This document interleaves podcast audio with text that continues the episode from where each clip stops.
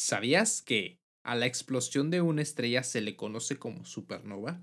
Y se estima que puede generar 1 por 10 a la 49 Hz de energía.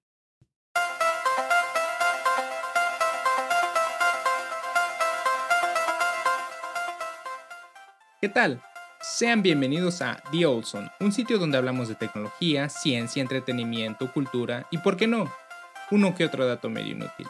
Mi nombre es Brandon y cada domingo a las 12 pm hora México estaremos subiendo un nuevo episodio ya sea con algún tema relevante, irrelevante, pero definitivamente interesante. Así que no olvides seguirnos en Instagram y Facebook como The Olson Oficial.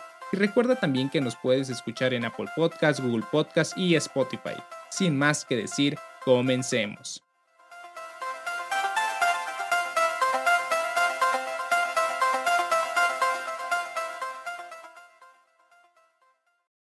¿Qué tal mi querida audiencia culta y conocedora?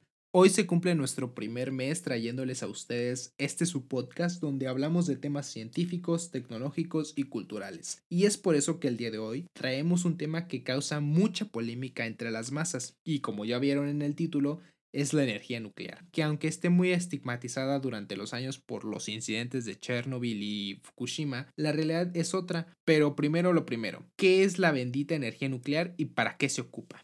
De acuerdo con la SGM, Servicio Geológico Mexicano, la energía nuclear es la energía que se obtiene al manipular la estructura interna de los átomos y es usualmente utilizada para producir electricidad, aunque también tiene otros usos como en la medicina, agricultura, la minería, la industria, el medio ambiente, la exploración espacial, la cosmología, entre varias áreas más. Y también te estarás preguntando, Brandon, sí, suena muy chido y todo, pero ¿cómo se produce esa electricidad en esas centrales nucleares como la de los Simpson? Y la verdad es algo muy complejo, ya que la energía nuclear se puede obtener de dos maneras distintas, mediante la fusión nuclear, donde se tiene inicialmente dos átomos los cuales se unen para formar uno más grande y este libera energía, donde esto se ve mayormente es en las estrellas. Y el otro método es la fisión nuclear, que es la utilizada en las centrales nucleares, que opuesto a la fusión se parte de un átomo y se separa para formar dos de menor tamaño y liberar energía. Pero al igual que la energía proveniente de los hidrocarburos, pues esta necesita una materia prima. En el caso de los hidrocarburos es el carbono o el petróleo y en el caso de la energía nuclear se necesita uranio 235, que es un elemento raro, el cual se localiza principalmente en la corteza terrestre, es 500 veces más abundante que el oro y no tiene otro uso más que el de combustible nuclear y el proceso para usar el uranio 235 para generar energía eléctrica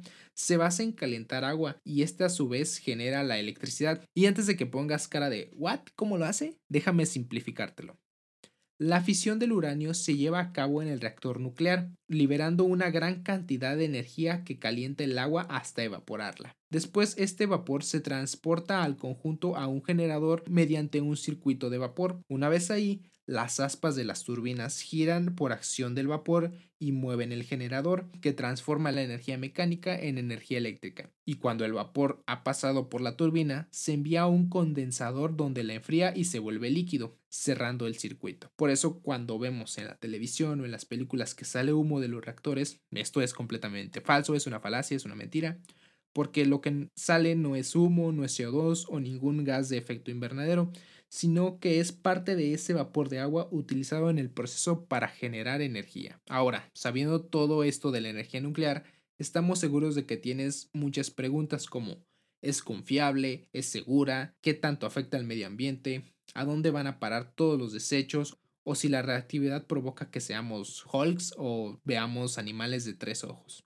Ok, empecemos diciendo que las centrales nucleares están sujetas a un estricto control reglamentario institucional, difíciles de igualar por otras actividades industriales. Esta reglamentación tiene en cuenta todas y cada una de las etapas que forman el ciclo de producción, contemplando también obviamente a los trabajadores, el público en general y el desmantelamiento de la central a final de su vida útil, que como dato curioso En México, la única central nuclear es la de Laguna Verde en Veracruz, donde esta a su vez acaba de renovar este año su contrato para seguir generando energía durante otros 30 años. Ya había tenido uno de 30 años, así que va a seguir operando teóricamente 60 años. Y como todo proceso para obtener energía, obviamente se producen desechos y la energía nuclear no es la excepción. Esta genera residuos radioactivos de larga vida media que deben almacenarse en la misma central y en depósitos especiales de materiales radioactivos que consisten en enterrarlos a cientos de metros de profundidad, aunque en países como Francia están optando por extraer el uranio restante de estos desechos y volverlos a ocupar. Así que por el lado de encontrarte animales con tres ojos o volverte Hulk, estamos bien. También por otro lado, mm, la sociedad y organizaciones para la conservación del medio ambiente piensan que la energía nuclear es una gran fuente de contaminación. Pero más allá de lo que piensa la gente, las dos únicas fuentes disponibles en la actualidad que no emiten gases de efecto invernadero en sus operaciones son las energías renovables y la energía nuclear porque como te comentamos, todo eso que ves que sale de los reactores no es nada más que vapor de agua. Entonces, si es energía limpia, con estándares de seguridad muy altos y además tiene un menor costo, ¿por qué no vemos más centrales nucleares en el mundo? Y bueno, esto también es difícil de contestar, ya que entre las desventajas que en realidad son pocas como los residuos o el miedo a un posible Chernobyl 2, los intereses de las petroleras u otros combustibles fósiles son los que pues detienen a la, a la innovación de, de esta tecnología. Eh, también, como ya se mencionó, que las personas tienen miedo a que sea un mal manejo de, de estas instalaciones, pero en realidad es que pues para, imagínate, para poner una central nuclear se necesita estándares súper, súper, súper estrictos y pues la humanidad ya también aprendió de sus errores con Chernobyl y Fukushima